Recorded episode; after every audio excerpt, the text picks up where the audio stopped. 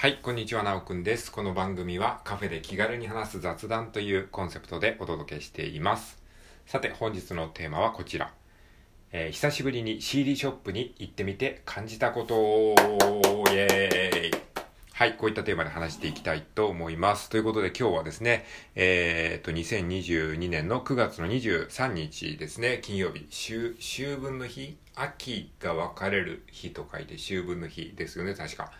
えー、まあこれからね、あの、秋になるということで、いよいよね、あの、暦の上でも秋に、えーなりましたね。で、今日は一粒万倍日でもあり、かつ、えー大吉の日でもある。吉日？えーなんか、まあそういう、なんかいい日でもあるんですよね。はい。えーまあそんな日なんですけれども、えー今日はですね、久しぶりに CD ショップに行ってみて感じたことというテーマでね、話していきたいと思います。昨日ね、あのまあ、えー僕のちょっと近くのですね、あの、割と大きな、大きなっていうか、まあ、ターミナル駅的なところに行って、その、まあ、そばにある CD 屋さん、CD ショップに行ってきたので、まあ、その、えー所感みたいなものを、えーだらだらと話してみようかなと思います。はい。皆さん CD ショップにあえて行くことって最近ありますか？僕はね、個人的にもうね、全然ないんですよ。CD ショップ自体も多分ね、減ってると思いますし、まあもちろん僕の生活圏内に CD ショップはあるんですけど、わざわざね、入ろうっていうふうには思わないんですよ。まあ音楽もね、自分自身もギターも弾きますし、それこそあの、えーバンドもやってたり、えーしていたので、まあ普通の人よりは音楽は好きなんだけど、そんな僕でもやっぱりね、CD ショップにあえて行くっていうことはね、すごいね、減りましたね。まあそんな僕がですね、本当に久しぶりにまともに CD ショップにこう行ってね、こう視聴コーナーってあるじゃないですか、あの、ヘッドホンにして聴けるやつ。確かね、あれ一時期コロナが流行りだした頃に全部なんかなくなった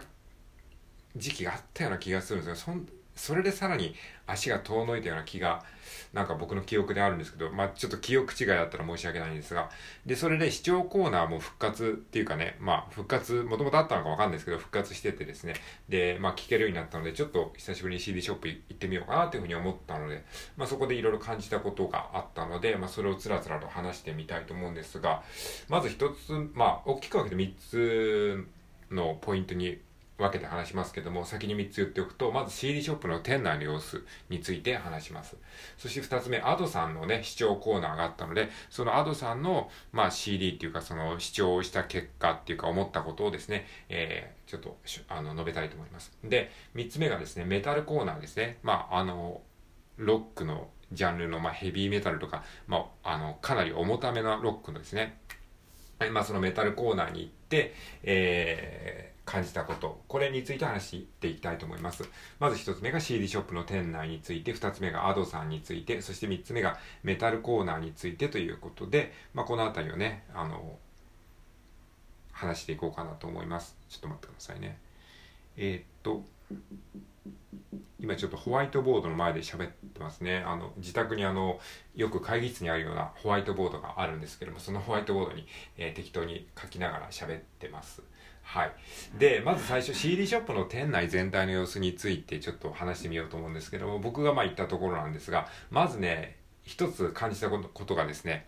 えーもう店内ガラガラ、もう人がほとんどいないっていう感じでしたね。なんかやっぱね、音楽産業っていうか、その音楽の、その、まあ音楽自体は盛り上がってるっていうか、まあネット上ではね、熱いの部分、熱い部分もあるかもしれないけど、やっぱ CD ショップっていう部分では、なんかね、僕が過ごした90年代のあの勢いっていうのは当然感じられなかったですね。なんかやっぱり若者が特にいるっていうわけでもないし、なんか昔はね、やっぱり CD っていうか音楽産業って若者の文化っていうかね、そういう産業だっていうような気がしますけど、今はね、そうでもないのかなっていう気はしてますね。その CD の全体のその店内の様子を見ても。もちろんその、例えば Ado さんがこう前面にバンってこう出てたりとか、あとその知らないアイドル、僕も全然そのアイドルとかわかんないんですけど、そのな、なんか、えーアイドルグループみたいな、もうほんとわかんなくなりましたね。なんとか、まあ YouTube で人気のアイドルなのか、韓流スターなのか、まあ韓国系のアイドルなのかわかんないけど、そういういくつかのアイドルの視聴器コーナーが、まずこうトップにあるんですよね。こう、店、入、店内入ってすぐにこう大きくバーンって、えー、このなんとかさんの CD が出ましたみたいなね、もうほんと全部誰やねんみたいな、まあ申し訳ないんですけど、っていう、まあ、アドさんはまあ、かろうじて知ってるんだけど、みたいな、ぐらいな感じの、まあ、若い人向けの、視聴コーナーがあって、で、その後にですね、あとはまあ、イージーリスニングとか、まあ、サウンドトラックコーナーみたいなものがちょこっとあったりとかして、で、あとね、気になった、気になったっていうか、まあ、あの、まあ思ったのが、その、ビーズとかグレーとかね、えー、今も活躍されてる僕自身がもうリアルタイムで、あ、かっこいいなっていうふうに思って夢中になってた、夢中になって聴いてたグループが、まあ、未だにやってるっていう、その彼らの最新のアルバムなり CD なりがこう、陳列されていて、まあ、ビーズとかグレーがいましたね、その時は。で、まあそういったところと、あとはですね、そのベストアルバムコーナーみたいなのがあって、まあスピッツとか、えー、桑田さんとか、そういうまあ、その往年の、えー、人たちのベストアルバムとかがあったりとかして、で、あとはまあ、あとは、で、詳しく話しますけど、メタルコーナー、あの、メタル音楽のコーナーがあって、そのね、メタル音楽のコーナーがね、すごいね、縮小されてるっていうか、ちっちゃくなってるのがすごいね、こう、印象的でしたね。最近そのギターソロを聴かない若者たちっていうのが、あの、ちょっと前に流行りましたけど、そう、要は、要はギターサウンドをかっこいいと思わない人が増えたっていうことなんですかね。だからやっぱりそういう影響もあって、ちょっとね、その、ヘビメタというかメタルコーナーがすごいちっちゃく、こうなんか店の中でこじんまりとこう申し訳なさそうにこう、えー、陳列されてたのがね、すごいね、ちょっと時代のこの移り変わりっていうかそういう寂しさを感じましたね。うん。だから、オジー・オズボンとかガンズローゼス、えー、世紀末がまた、あの、な、何十年ぶり、二十何年ぶりとかに新譜を発布したそうですね。はい。とか、あと、えー、ベイビーメタルっていうね、そういう、まあ、女の子が歌ってる、なんかメタルの、えー、ちょっとアイドル的なバンドがあるんですけど、そういうのも並んでたりとかして、うん。まあ、なんかね、全体的に思ったのが、圧倒的若者向けコンテンツと、あとはですね、その、要は、ちょっと、まあ、中年以降向けの、その、かつての、要は、まあ、かつてのって言い方をしたら失礼なかもしれないけど、まあ、ビーズやグレーとか、まあ、桑田さんとか、その、まあ、その、上の人がもう懐かしいって思えるようなもののコーナーがあるっていうか、その二極化してる感じがね、すごいしましたね。うん、なんかその、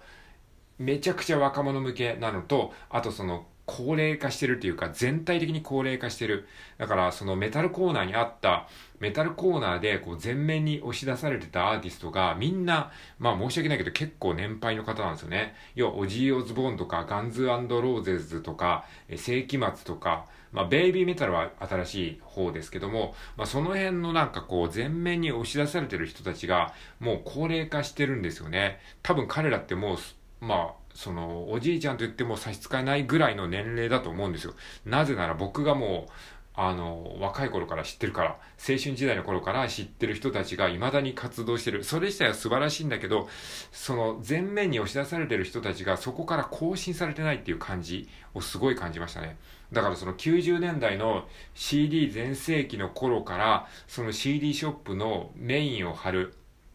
人たちっていうのは基本的に変わってないんですよね。で、その前面、もう最前面に押し出される、その若者向けの入り口の部分は、もちろんその最新のものになってるけど、ちょっとこう足を踏み入れると、その他のメンバーは全然変わってない。1番バッターだけは超若者向けなんだけど、その他の2番以降のバッターたちはもう全然、あのー、90年代から正直変わってないなっていう印象を受けました。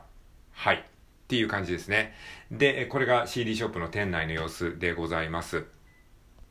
はい。まあ話したらちょっとね、あの、